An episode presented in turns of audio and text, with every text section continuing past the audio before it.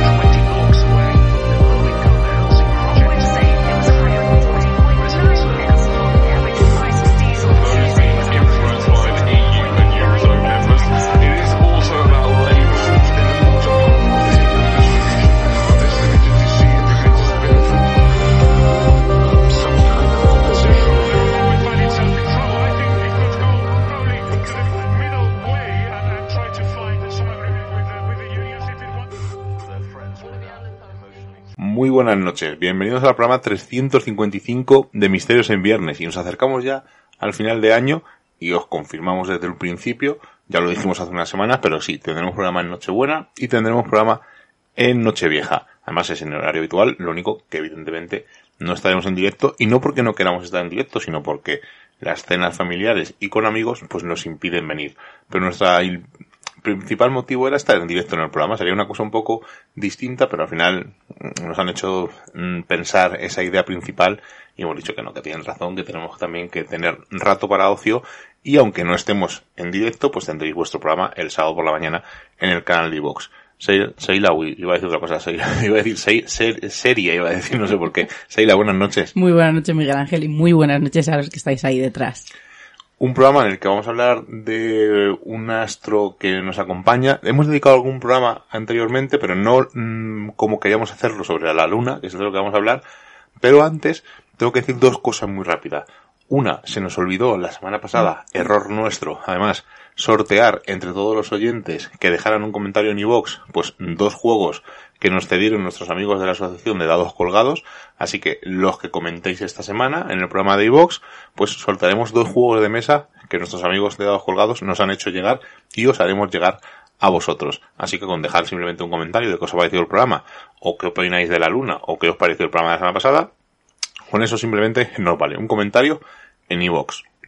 Y segundo, muy rápido, antes de que me regañe Seila, eh, hoy a las 8, eh, en un canal de YouTube, un desalmado, eh, una basura de persona, ha hecho un directo eh, que contactaba con Verónica Forqué mediante una Spirit Box.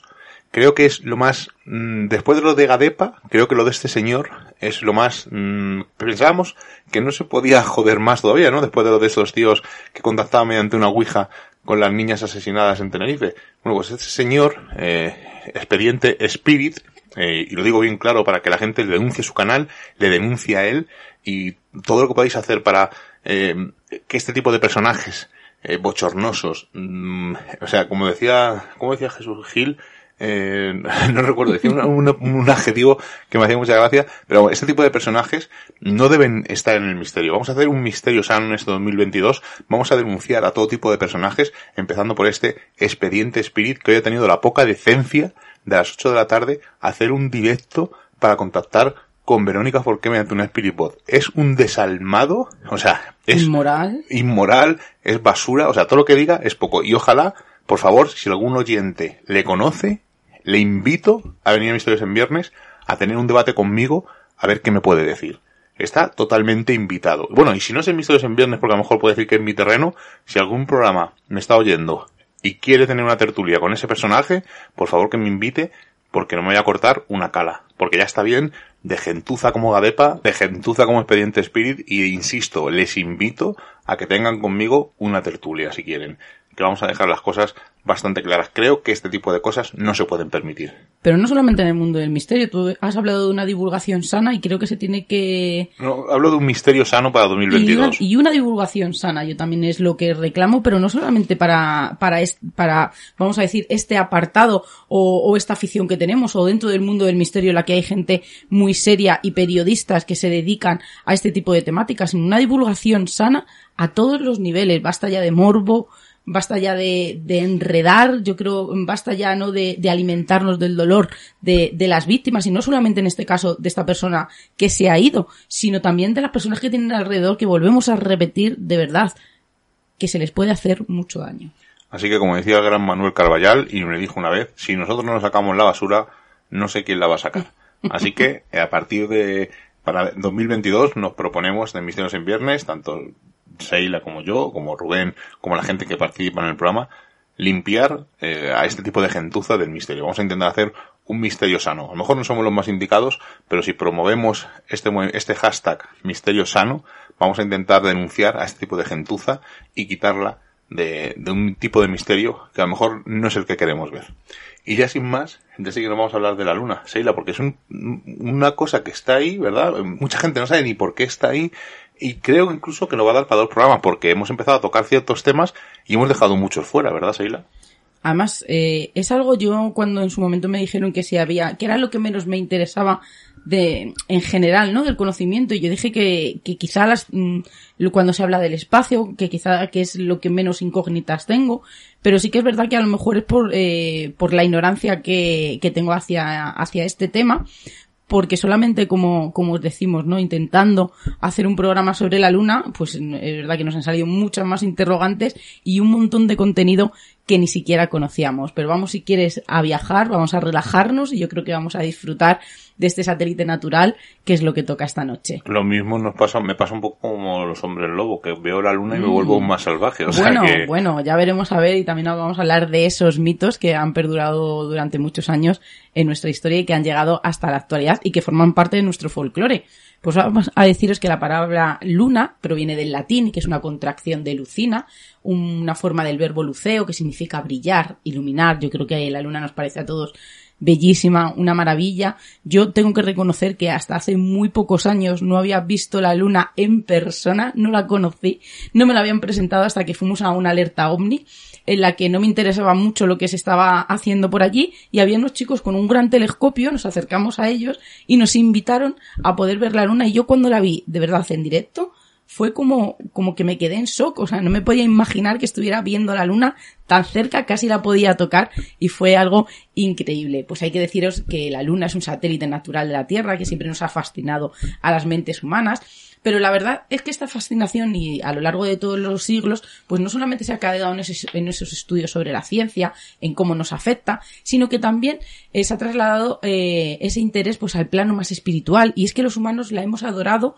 incluso hemos creído en su poder para eh, para dirigir nuestras vidas, Miguel, y sobre todo para la capacidad de interferir en nuestro estado de salud.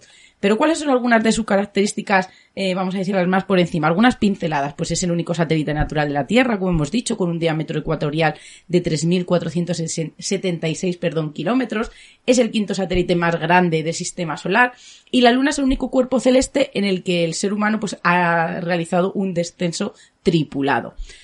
Y hay que recordar que cuando Galileo Galilei apuntó su telescopio hacia la Luna, no puede imaginar lo que poco más tarde iba a descubrir, y es que en 1610 pudo distinguir dos tipos de regiones superficiales distintas. A las regiones oscuras las denominó mares, y aunque muy pronto se supo que no contenían agua, pues han conservado los nombres tal y como Mar de la Serenidad o Mar de la Fecundidad, y son planicies con pocos cráteres. También se descubrió que el resto de la superficie lunar es más brillante y que presenta regiones más elevadas con una densidad de cráteres tales como Tycho y Clavius, y en la superficie lunar también existen cadenas montañosas que reciben el nombre, como aquí en la Tierra, Alpes y Apeninos. Y algo muy, muy curioso, Miguel, que seguro que lo has leído un poco y que parece como de una serie de ciencia ficción, la Luna se mantiene bajo el Tratado sobre el Espacio Ultraterrestre.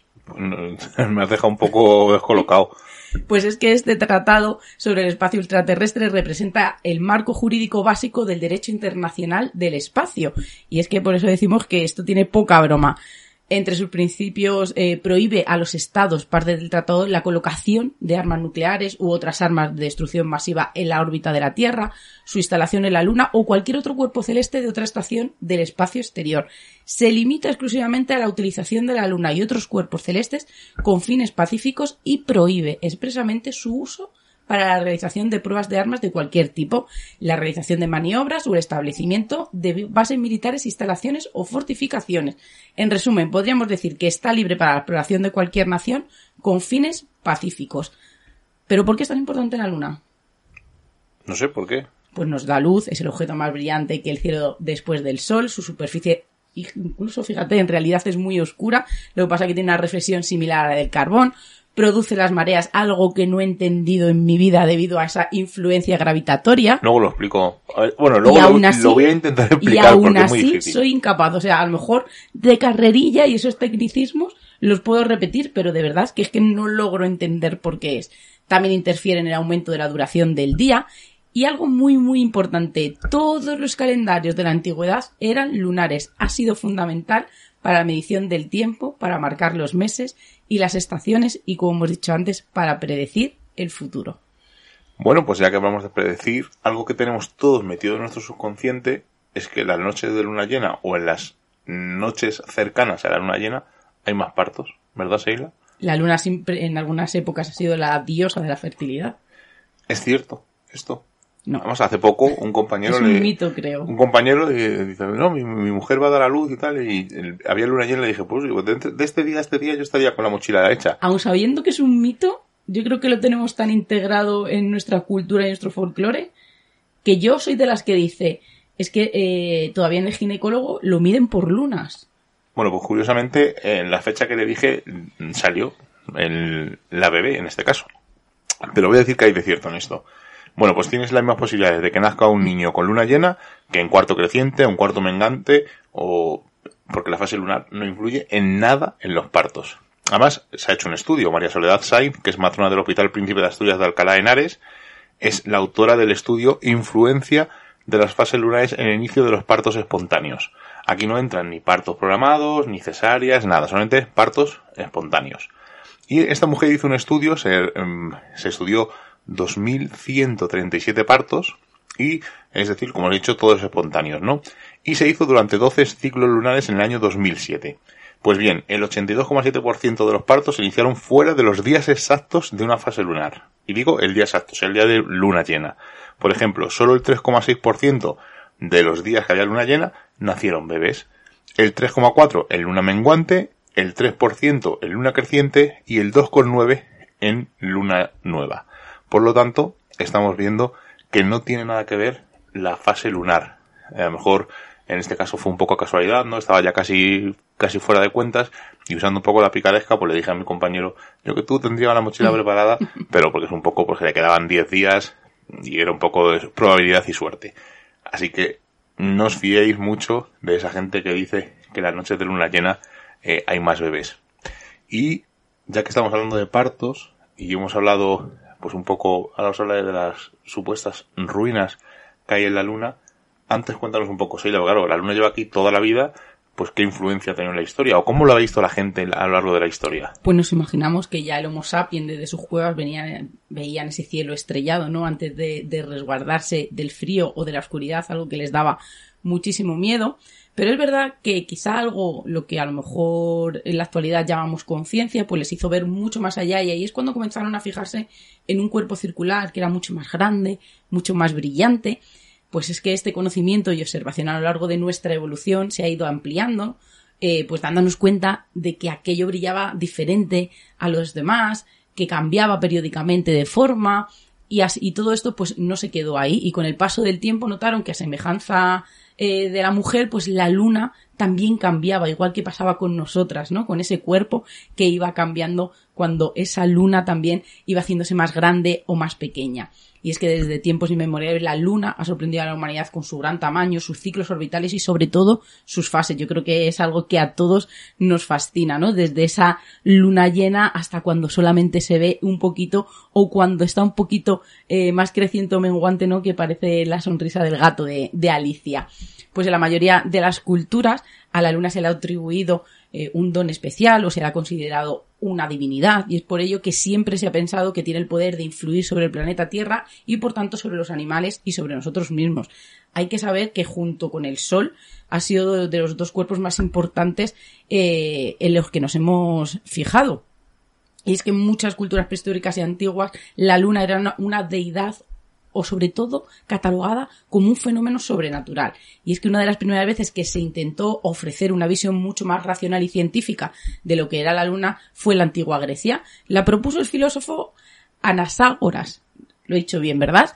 Quien razonó que tanto el Sol como la Luna eran dos cuerpos gigantes, rocosos y esféricos, y que la luz emitida por la Luna no era más que la luz reflejada del Sol. Su idea ateísta del cielo fue una de las causas de su encarcelamiento y posterior exilio. En la Edad Media, antes de la invención del telescopio, cada vez eh, más gente fue reconociendo que la Luna era una esfera, ya que se creía que tenía que ser perfectamente lisa.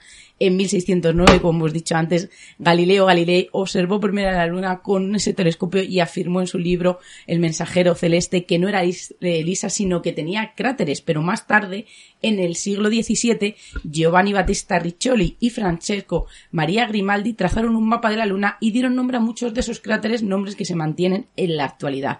Cuando los primeros españoles llegaron a la península de Yucatán, observaron ya que los mayas contaban el tiempo utilizando el ciclo de las fases lunares. Bueno, vamos a eh, hablaros de esas supuestas ruinas que os he comentado. Y esta historia es un poco larga y casi casi la a tener que dividir en dos partes. Vamos a ver, primero vamos a hablar de Alan Davis, que aparte de un dibujante de cómics, eh, coincide con el nombre con una persona que trabajó en la NASA. Y es uno de los mayores cerebros convocados por la NASA para realizar la entonces, vamos a decir, descabellada misión de llevar el hombre a la Luna. Davis es, es, bueno, era, mejor dicho, un experto ingeniero en telecomunicaciones, posición que le permitió obtener uno de los más importantes lugares en la misión del Apolo 11. Desde un centro de operaciones en la isla de la Antigua, sería el primero en recibir las imágenes transmitidas desde el módulo lunar y desde allí él las retransmitida, las transmitiría, perdón, hacia Houston, en los Estados Unidos. Es decir, vamos a decir, Davis fue el primer hombre que vio casi en tiempo real el pequeño gran paso para el hombre, pero el gran paso para la humanidad que dio Neil Armstrong esa noche. Pero supuestamente eso no fue lo único que vio Davis esa noche. Mientras retransmitía las imágenes que le llegaban de la Luna, estas tenían, un, vamos a decir, una especie de retardo, por lo que tardaban en, llegar a, la antigua y retransmitirse hacia Houston, pues tenía un retardo, digamos, de unos 10 segundos más o menos. Y dicen que observaron los restos de una civilización antigua. Según Alan Davis, decía lo que podría ser es una civilización mucho antes de que ellos llegaran. Se refiere a los astronautas. Y puede ser que allí en la Luna existiera esa civilización. Había ruinas, pero que no eran cosas típicas rocas, sino había huecos en que podían ser ventanas o puertas o lo que sea. No era solo un muro. Tenía pinta, pues eso, de que había ventanas, de que había uh, huecos de puertas, incluso parecía que había como portales. Esto es así un poco a grosso modo el testimonio que dio Alan Davis. Y como sabéis, eh, aquellas imágenes nunca vieron la luz, aunque de eso hablaré posteriormente. Al parecer, estos 10 segundos de diferencia fueron suficientes para esconder, digamos, esas imágenes. Pero para el periodista español eh, José Ortiz es imposible que Alan Davis pudiera haber mentido o padecer algún tipo de alucinación y exponerse luego ya después a la burla, ¿no? De sus colegas o incluso a la burla del público, ¿no? Al decir que ha visto restos de una antigua civilización. Hasta la fecha, eh, la NASA no ha negado el vínculo laboral con este señor, con este extraño personaje, ¿no? Con Alan Davis. Y eso, pese a que su mujer, eh, Nieves T. Davis y otros miembros de la NASA han confirmado el cargo que tenía de ingeniero jefe que tuvo en la NASA este hombre. Hablamos de Alan Davis. Pero este no es el único testimonio que habla de cosas extrañas en la Luna. Eh, hace poco, dos ex trabajadores de la NASA, el director de la sección de conservación de fotos del laboratorio Ken Johnson y el asesor Richard Hoagland, denunciaron en una conferencia de prensa que la NASA poseía fotografías que demostrarían la evidencia de vestigios arquitectónicos en la Luna, además capturados, como no, por el Apolo 11. Sí, creo que hace un par de semanas eh, salieron unas imágenes de una construcción en la Luna. Hace poquito, Sí. eh, iba- también lo iba a comentar, hace poquitos, eh, el rover eh, eh, chino creo que hizo una fotografía y se ve como una especie de cubo en la superficie lunar, pero dicen que debido a la resolución puede ser que sea una roca, que no saben bien. Bueno, pues según estos ex trabajadores, eh, participaron de manera directa en esta misión, en la del Apolo 11, y dice que Neil Armstrong y Aldrin observaron y captaron imágenes de extrañas estructuras sobre la superficie del satélite terrestre.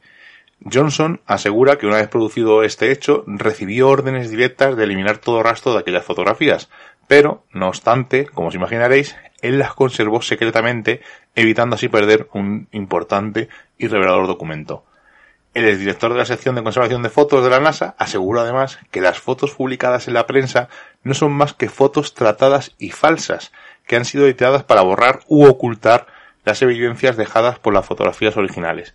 Esto es un poco Es muy expediente dice- roja. No. Además también, ¿eh? y lo que dice Sergio Salazar de que esas fotos que están publicadas en la NASA con el- la técnica esa del El del ultranegro ultranegro. que se podrían eh, sacar. A mí me parecería un poco extraño que tú tengas eh, unas fotos comprometidas y las tapes con algo y las publiques como si fuera algo normal. Yo pienso que o editarían las fotos para sacar cachos que no sean comprometedores o directamente no publicarlas y publicar otro tipo de fotos. Pero bueno, son eh, elucubraciones mías.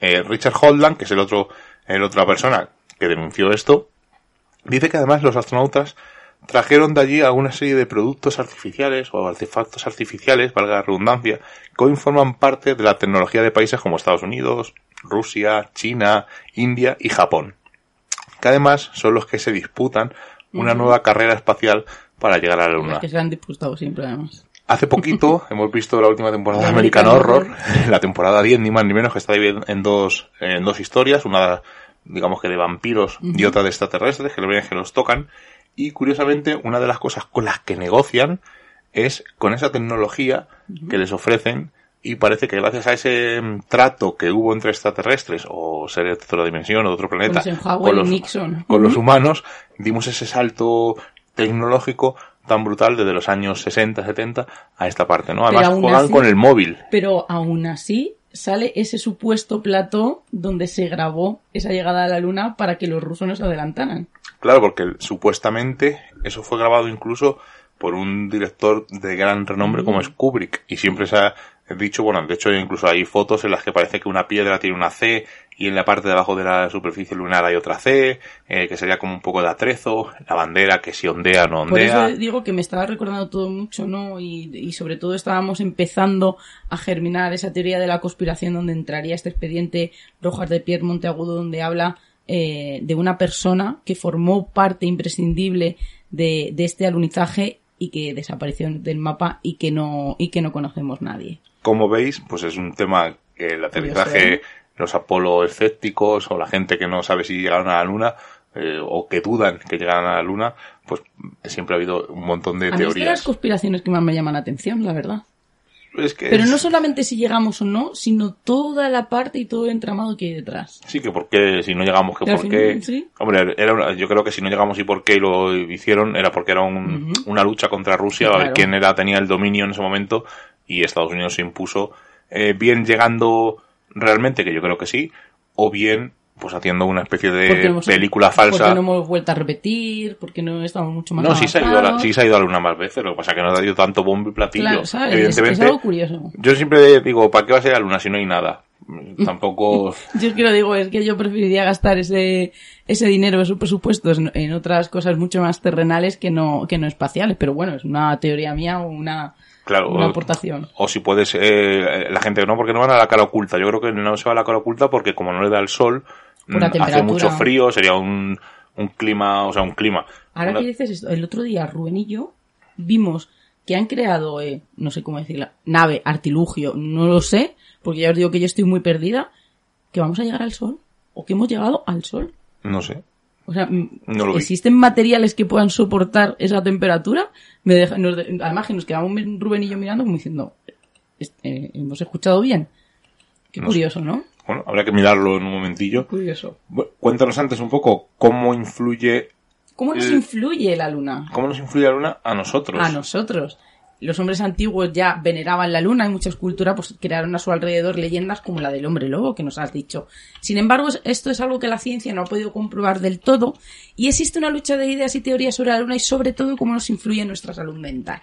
Otra noción muy extendida dice que la luna influye en ese estado de ánimo, en la salud psiquiátrica y que la luna llena en particular puede hacer que las personas seamos mucho más agresivas. Y es que en el folclore la luna llena desencadena esa metamorfosis de humano a lobo, de ese hombre lobo que conocemos, esa criatura mítica que refleja esa fascinación continua por ese eh, por esa bestialidad de los humanos que quizá no nos lleve a lo más interno, a lo más profundo, a lo más primitivo de nosotros. Y algunos creen que la luna llena nos altera, incluso que en esas noches hay más crímenes en lo que eh, tiene un nombre, el efecto Transilvania. Pero, pero eso es, o sea, a lo mejor no es cierto, pero sí está muy metido en nuestro subconsciente, claro. porque por ejemplo, en la serie de urgencias, cuando la veíamos antiguamente, eh, uno de los capítulos era hoy es luna llena Bueno. y había más crímenes o más mm, cosas de lo normal. Pues vamos a ver. Un estudio en 1984 sugirió que la tasa de criminalidad probablemente aumentaría en las noches con luna llena y sus autores dijeron que esto podría deberse a los maremotos humanos causados por la atracción gravitacional de la luna.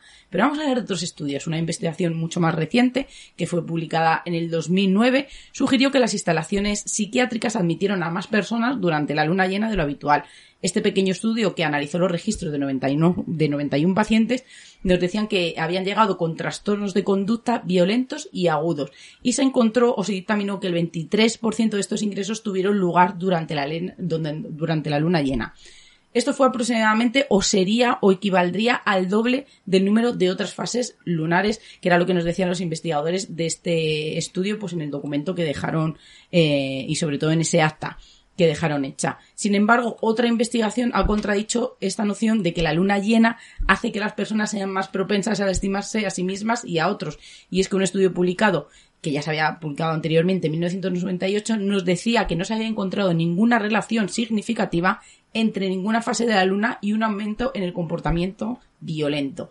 Y en, y en 2019 también investigadores de Suiza y de Estados Unidos analizaron los datos, fíjate, de 17.966 personas tratadas en 15 salas psiquiátricas de diferentes, vamos, es- de diferente temática, vamos a decir, o de patología durante 10 años.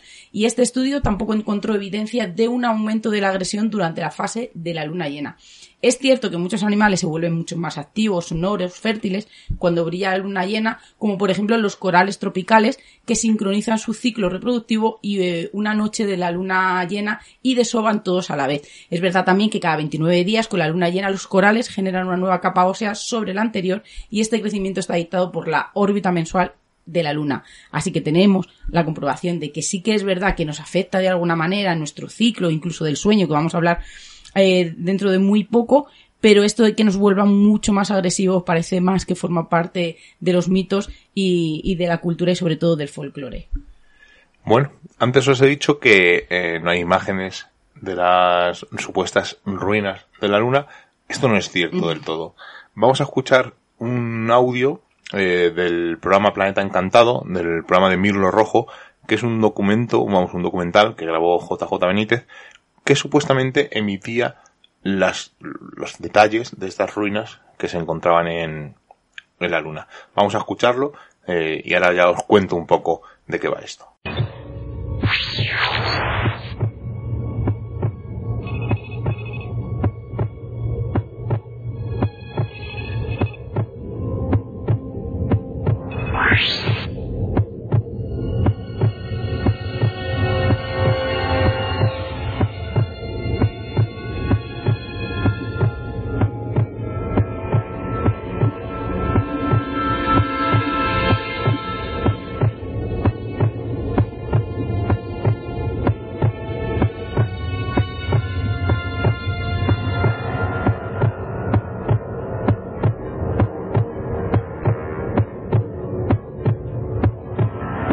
Esta fue la verdad, la única y secreta verdad.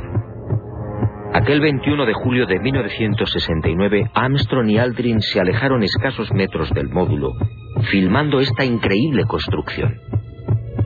Esta película de 14 minutos jamás fue difundida por NASA.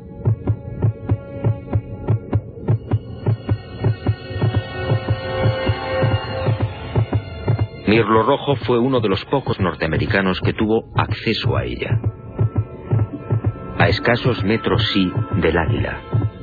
Y no fue casualidad. Todo estaba minuciosamente programado.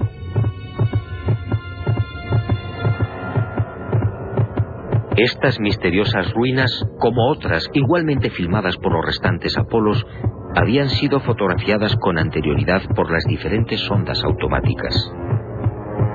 Una de ellas, la Surveyor 5, lanzada el 8 de septiembre de 1967, fue decisiva.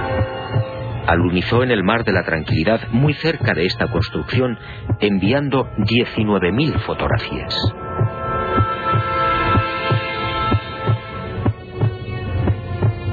Edificios en ruinas. Edificios en la superficie de la Luna. Edificios aparentemente de una gran antigüedad. Pero, ¿quién los había levantado? Nosotros los humanos obviamente no. Solo quedaba una respuesta. Esto era obra de una civilización no humana.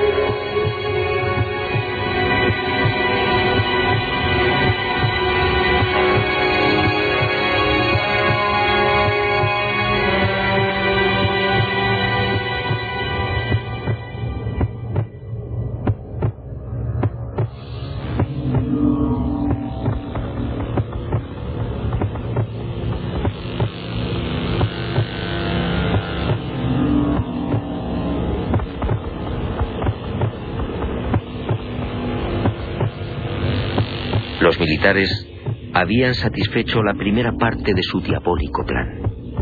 Ahora quedaba la segunda.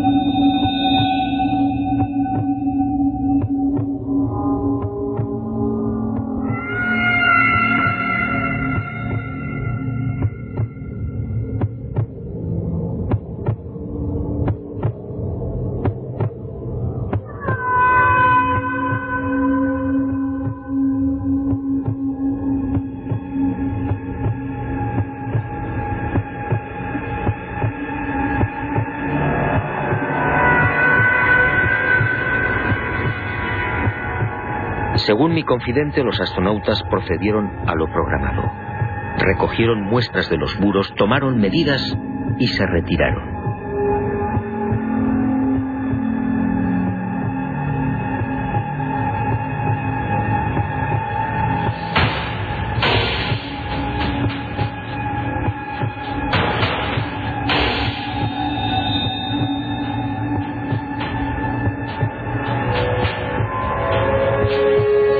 Insólita construcción, muy parecida a un hangar, medía 60 metros de longitud con una altura máxima en los muros de 9 metros. Presentaba 12 huecos o ventanas y una especie de puerta frontal de 5 metros de fondo por 3 de altura. Según los análisis practicados en la Tierra, el material con el que había sido construido era similar al de la superficie lunar. Un 60% de los átomos era oxígeno, con un 0.01% del peso constituido por hidrógeno.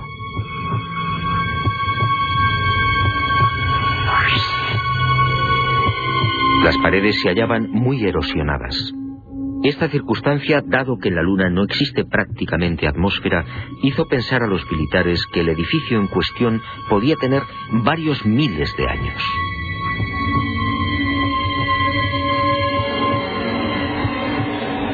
La secreta excursión de Armstrong y Aldrin a este hangar y naturalmente los 14 minutos de película jamás fueron difundidos por NASA. Pues este es un extracto del programa, no está completo, lo podéis buscar, creo que está en YouTube, o sea, es fácil de localizar. Bueno, pues esto demuestra que la NASA, después del alunizaje del Apolo 11, pues ocultó y desechó estos informes, estos audios, los vídeos que probarían la existencia de vida en la Luna, ¿no? Los datos principales que conforman este documental fueron otorgados por el Mirlo Rojo, que es un supuesto militar de las altas esferas del gobierno norteamericano, quien confió en JJ Benítez para realizar estas polémicas denuncias. Entre las pruebas más polémicas de este documental, pues se encuentran, por ejemplo, un audio que mostraría una conversación entre Armstrong y Houston, donde se puede oír al astronauta notablemente excitado por unos extraños avistamientos. Otra prueba, perdón, es un vídeo donde se muestra al mismísimo Armstrong y Aldrin caminando en medio, pues de lo que sería, pues los restos de una ciudad lunar, digamos, ¿no? Ambas pruebas, como puede entenderse, carecen de total credibilidad, sobre todo esta última, pese a la espectacularidad que tiene, ¿no? Y fue mostrado, como os he dicho, por JJ Benítez en el documental Mirlo Rojo de Planeta Encantado. Se rodó este- estas imágenes, se rodaron en Irún, en Guipúzcoa, en el año 2001, en las instalaciones de Dibulitun Studio SL, que es una compañía que se dedicó a hacer el, montaje de esto. Lo que no quedó muy claro al final fue si fue algo hecho a propósito, como para colar algo eh, extraño, o si lo que quiso fue hacer una recreación de lo que supuestamente habrían visto, pues, eh, Astron y Aldrin. Nunca se llegó a explicar, fue un poco polémico, eh, tuvo una época baja y Benítez, luego volvió con fuerza, y el Benítez que conocemos todos, y lo dejamos ahí, si, si os interesa, yo os, os he dejado un pequeño extracto, pero si os interesa podéis ver el documental, que insisto, creo que está en YouTube, y es fácil de ver. Diremos que como mínimo curioso. Sí, sí, es curioso, o sea, es una de las curiosidades, eh, una de las más curiosas de Benítez, de la redundancia. Y has dicho antes, Eila, vamos a dejar ya ahí Mirlo Rojo, eh, y está muy bien hilado, ¿no? Con esto, ¿no? Porque al final eh, has hablado de los sueños y no sabemos si esto de Mirlo Rojo es un sueño o una... ¿Cómo influye la luna realmente con nosotros en el sueño? ¿Cómo nos influye la luna, sobre todo en nuestros ritmos fisiológicos y durante el sueño? Pues es verdad que este es uno de los mitos más extendidos y los que algunos apoyan que es absolutamente falso, aunque con algunas matizaciones, y es que cuando, la cuando está la luna llena favorece la aparición de episodios de sonambulismo, que es un trastorno del sueño que afecta a uno de cada diez personas. Yo creo que esto habría que actualizarlo un poco porque yo creo que lo último que he leído es como cuatro de cada diez personas. Pero lo que sí se ha podido confirmar científicamente después de muchísimos años es que hay una correlación entre las fases de la luna y los ritmos biológicos del ser humano durante el sueño. En 2013, un grupo de científicos suizos pues observó que alrededor de la luna llena las ondas delta del electroencefalograma se reducían un 30% durante los sujetos según unos indicadores que se encontraban en un sueño profundo, por lo que los participantes tardaron 5 minutos más en conciliar el sueño y en general durmieron 20 minutos menos. Los participantes voluntarios sintieron que durmieron mal durante la luna, durante la fase de luna llena, fase por la cual y durante la cual se observaron que, que en ellos había niveles menores de melatonina, hormona que regula los ciclos de sueño y vigilia. Se trata quizás de un ritmo circalunar que ha quedado como vestigio de la antigüedad, cuando la luna era la responsable de esa sincronización del comportamiento humano. Se considera que esta es la primera evidencia fiable de que un ritmo lunar puede modular la estructura del sueño en los seres humanos cuando se miden las condiciones altamente controladas de un protocolo de estudio en un, dentro de un laboratorio sin la presencia pues, de esas claves del tiempo. Su sueño también fue más ligero de lo habitual y los niveles de melatonina, como hemos dicho, cayeron. Los investigadores pudieron explicar que estos cambios mediante la exposición a la luz brillante de la luna, ya que los eh, participantes dormían en entornos controlados y completamente oscuros y no les entraba ni ese rayo de luna que a veces es tan necesario. Y no, y no solamente para dormir. Bueno, yo es que no soy muy... O sea, me gusta ver la luna, pero tampoco me... Yo es que me duermo de día que de noche, no tengo mucho problema. No me gusta dormir, pero me duermo sin problema. O sea, que no me da igual que haya luna o que no. No. La verdad que no, también en algunas creencias está muy vinculado a las brujas, a la brujería, a los aquelarres, en que esa noche era especial para esas personas solamente. Bueno, voy a ver si puedo explicaros esto porque es sí, un poco difícil. por favor.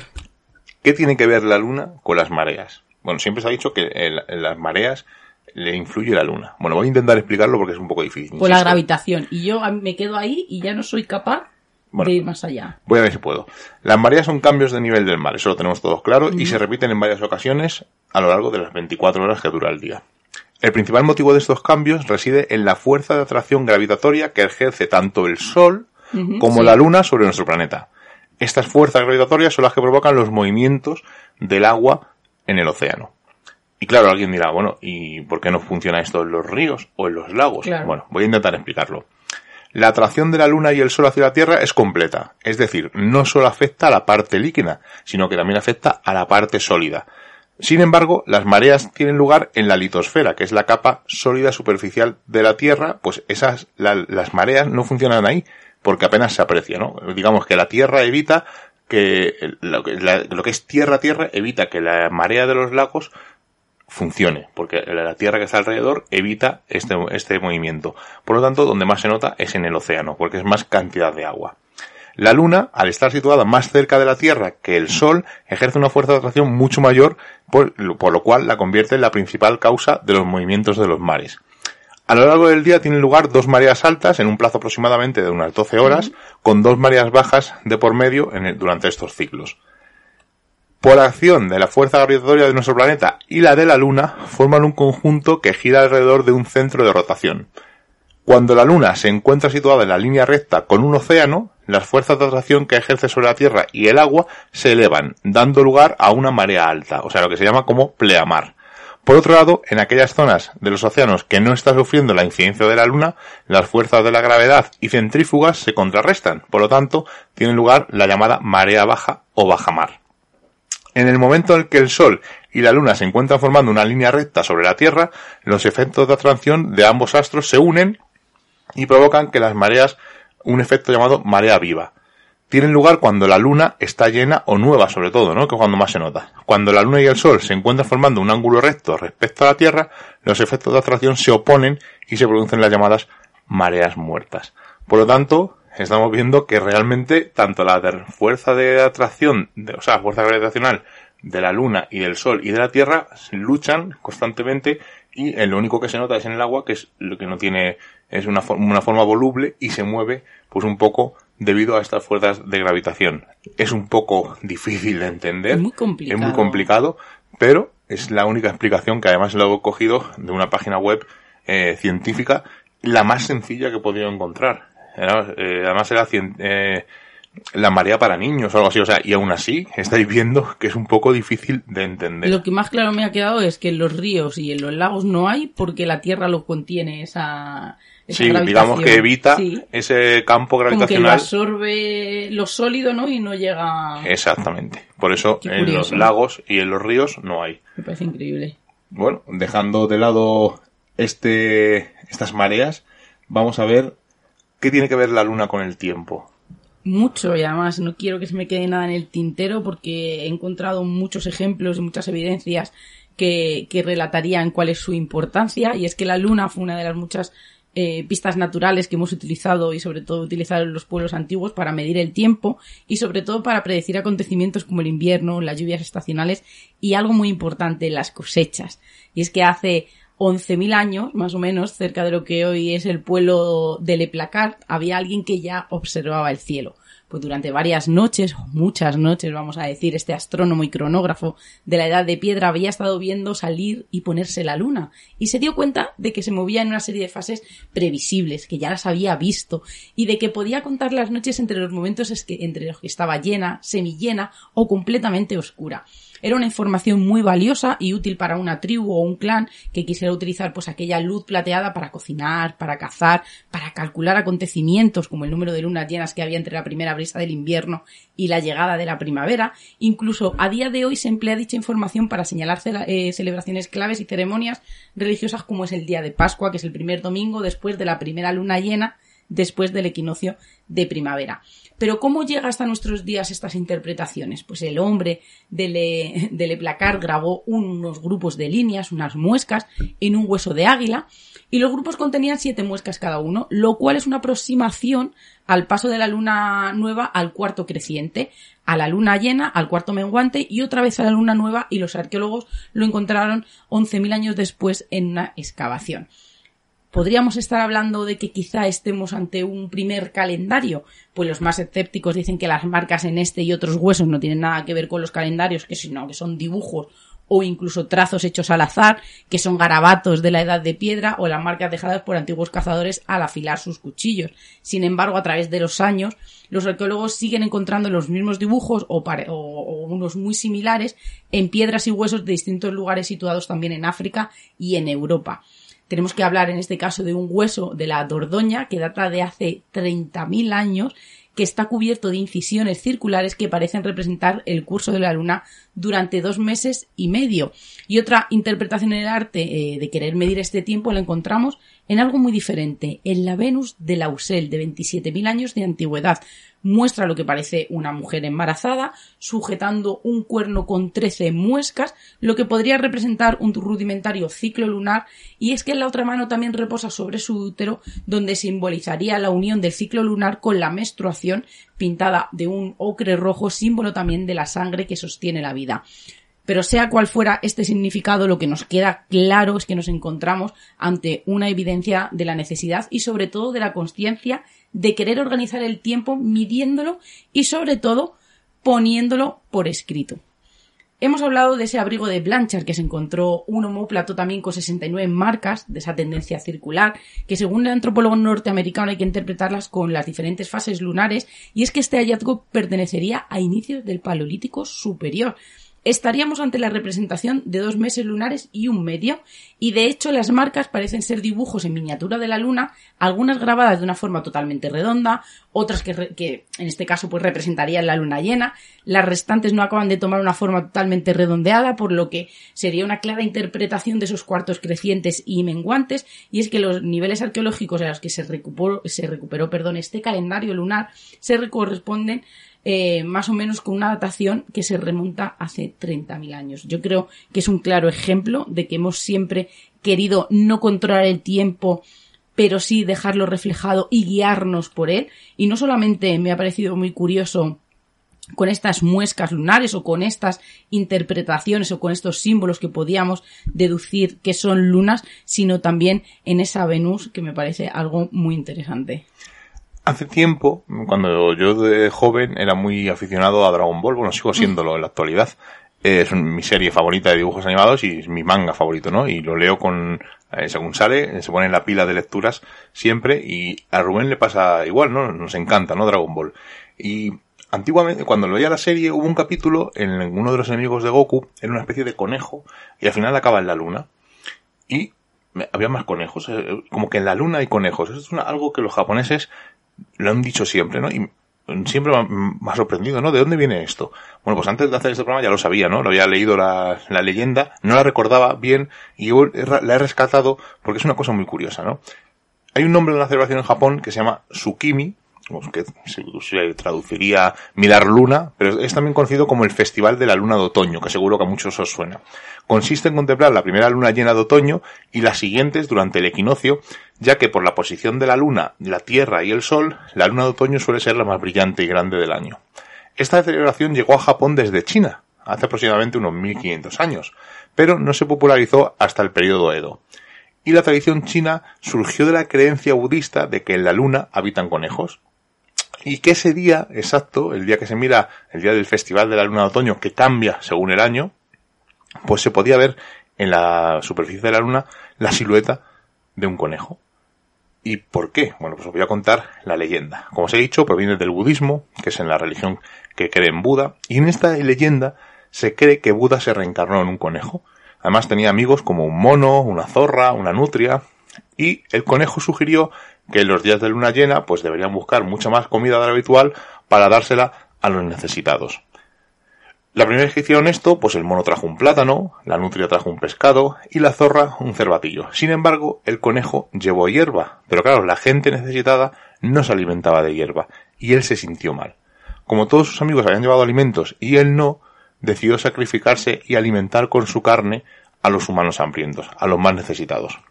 El rey del cielo fue el que creó una fogata y el conejo, en un momento de despiste, se metió en este fuego para sacrificarse y poder cocinarse. Y se llevó una sorpresa al conejo porque el fuego no estaba lo suficientemente caliente para que él pudiera morir y poder dar su carne a alimentar a los más necesitados, así que le dijo al rey del cielo que el fuego no funcionaba.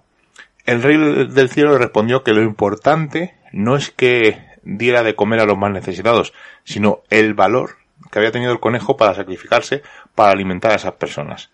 En honor al valor del conejo, el rey del cielo dibujó una silueta gigante de un conejo sobre la luna, de modo que cada luna llena el mundo recordara a aquel conejo y su sacrificio. Qué bonita. Es una leyenda muy muy chula. Además, el enemigo de Dragon Ball era un conejo blanco, además grande, con un traje, o sea, era un personaje con unas gafas de sol, no recuerdo exactamente, muy muy chulo y es una leyenda muy muy curiosa. Bueno, curioso es que en Alicia ese conejo también lleve el reloj. Podríamos también hacer ahí una similitud. Sí, bueno, pues lleva el conejo lleva el reloj porque llega tarde. O porque es el maestro del tiempo. Bueno, no sé, ahí lo dejamos. es que Alicia tiene muchas interpretaciones, ya lo vimos en el programa que hablamos sobre ello, pero tiene un montón de interpretaciones y, insisto, es mi novela fa- infantil favorita, aunque yo creo que no es tan infantil, pero bueno. Pues déjame que te hable de otra silueta. Y esta vez esta leyenda viene desde Alemania y es que una vez un señor costurero, conocido por sus extraordinarios trajes, fue visitado por un cliente mu- muy particular, el señor Luna. Él estaba interesado en comprar un abrigo de esos que usaba toda la gente de la Tierra durante la época de invierno. Pues el costurero, muy honrado y emocionado, tomó las medidas del señor Luna y le dijo que en dos semanas estaría listo el abrigo. Al cabo de esas dos semanas llega el señor Luna a probarse el abrigo. ¿Y qué pasó? Pues con sorpresa no le quedaba como esperaba. Se encontraba en creciente y el abrigo se veía grande y colgaba. Para solucionar este inconveniente, pues el costurero tomó de nuevo las medidas y le dijo que en dos semanas estaría listo. Pasadas esas dos semanas llega muy emocionado el señor Luna por su abrigo, pero sorpresa, el abrigo era muy pequeño, ella estaba muy redonda y brillante. La, luna, perdón, muy triste y a punto de marcharse fue detenida por el costurero, quien le propuso hacer dos abrigos, uno para que, que usara cuando estaba en creciente y otro cuando estuviera en luna llena. Y emocionado y agradecido por su servicio, pues el señor Luna se llevó con él la imagen del costurero y su imagen para tejer la cual es posible ver sobre su superficie a día de hoy. Es otra historia, es muy parecida un poco a la del conejo, ¿no? En agradecimiento dejan la silueta en la superficie de la luna. Podríamos hablar de más cosas, de interpretaciones espirituales, pero nos quedan casi unos 5 o 6 minutillos y no sé yo si te va a dar tiempo, Seila, o lo dejamos para una segunda parte, porque claro, podemos seguir indagando más en la luna, si está hueca, por qué está ahí. Después de Navidades lo hacemos. Yo creo que porque sí. también se me ha quedado las interpretaciones, la simbología que podemos encontrar, tanto esa C, vamos a decir, cuando aparece una C en las mezquitas, donde no las podemos encontrar en el cristianismo. Así que yo creo que si quieres lo dejamos aquí y hacemos una segunda parte. Pues sí, vamos a deja- dejarlo para después de Navidades, Perfecto. después de las fiestas. Eh, la semana que viene tendremos a un compañero seguramente con nosotros, hará con nosotros una cena de Nochebuena un poco particular. Eh, nos comentará una nueva obra que ha escrito y no voy a dar más pistas para no desvelaros quién es. Recordaros que en el programa de hoy sorteamos dos juegos de mesa que nos han cedido nuestros amigos de Dados Colgados. Eh, la forma de acceder a ellos pues muy sencilla. Un par de, un comentario en iVoox, solamente en el canal, en nuestro canal de Misterios en Viernes. Y a partir de ahí, pues ya nos, cuando hagamos el sorteo, nos pondremos en contacto con vosotros y os lo haremos llegar. No recuerdo el nombre ahora mismo, no los tengo aquí. Los juegos los- están en la parte, no son juegos de mesa grandes, no son tipo tableros, sino son juegos más chiquititos, son juegos casuales, ¿no? Como se suele Para decir. llevar, ¿no? Para llevar, de estos juegos rápidos.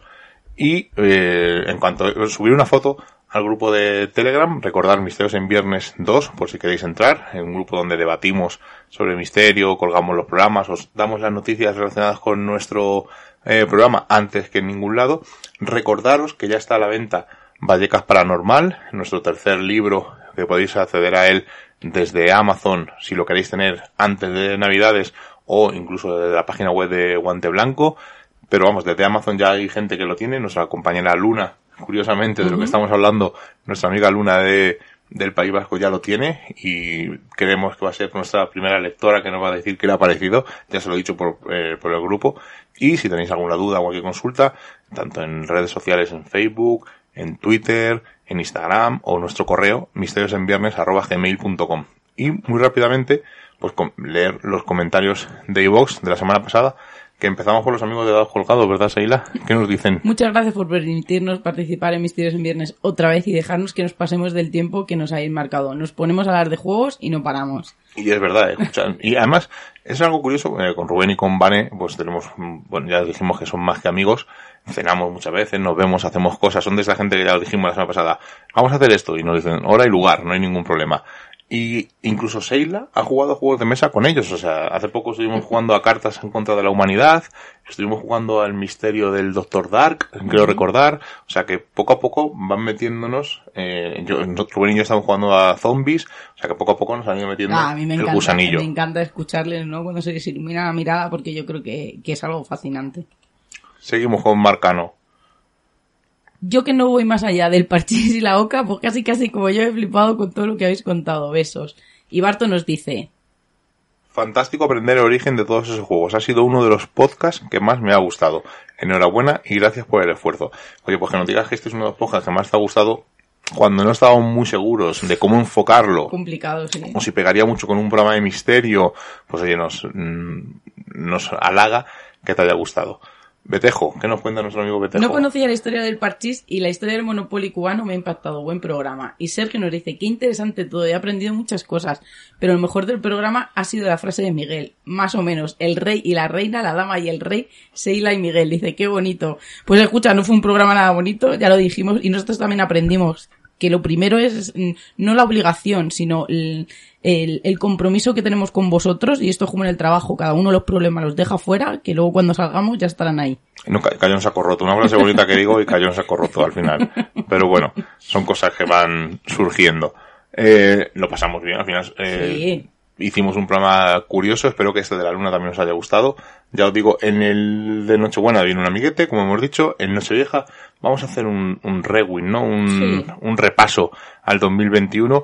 Os contaremos sec- algún secretillo, pues de algún invitado que teníamos pendiente y nos hizo un feo. Bueno, cosillas que Anécdotas vayan, su- anécdotas, curiosidades relacionadas con el programa, por supuesto. Y pues un poco un repaso de lo que ha sido 2021 para nosotros y para el mundo del misterio en general. O sea que no sabemos si será de esos como el principio que hemos tenido eh, que me enervo un poco o será más relajado haciendo un, un repaso. Y ya volveremos tranquilamente en 2022. Bueno, vol- volveremos, digo, como si todavía hubiera pasado. Todavía quedan Nochebuena y Nochevieja, quedan dos programas todavía para volver a 2022, que esperemos sea el año en el que podamos empezar a hacer cosillas, a poder volver a juntarnos, porque aunque hay muchos proyectos, pues queremos ir despacito, posiblemente haya otra nueva, otra nueva historia que tenemos entre manos.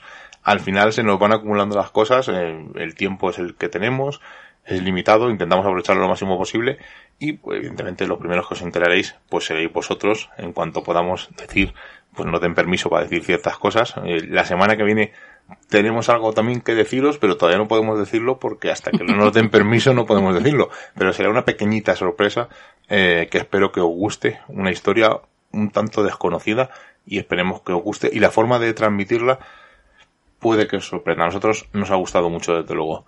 Seila, nos marchamos sin más, ¿verdad? Ahora sí. Ahora ya sí que sí, hasta la semana que viene. Hasta la semana que viene. Como ya hemos pasado el umbral mágico de la medianoche y nos reclama el misterio, nos ocultamos nuevamente en nuestras guaridas a seguir con nuestra vida mundana. Y la próxima semana nos volveremos a encontrar con nuevos temas del misterio, los cuales no revelaremos en su totalidad, porque recordad, estáis escuchando en Radio Color, en Radio Arcoiris y en Urban Revolution Misterios y Viernes. Hasta la semana que viene.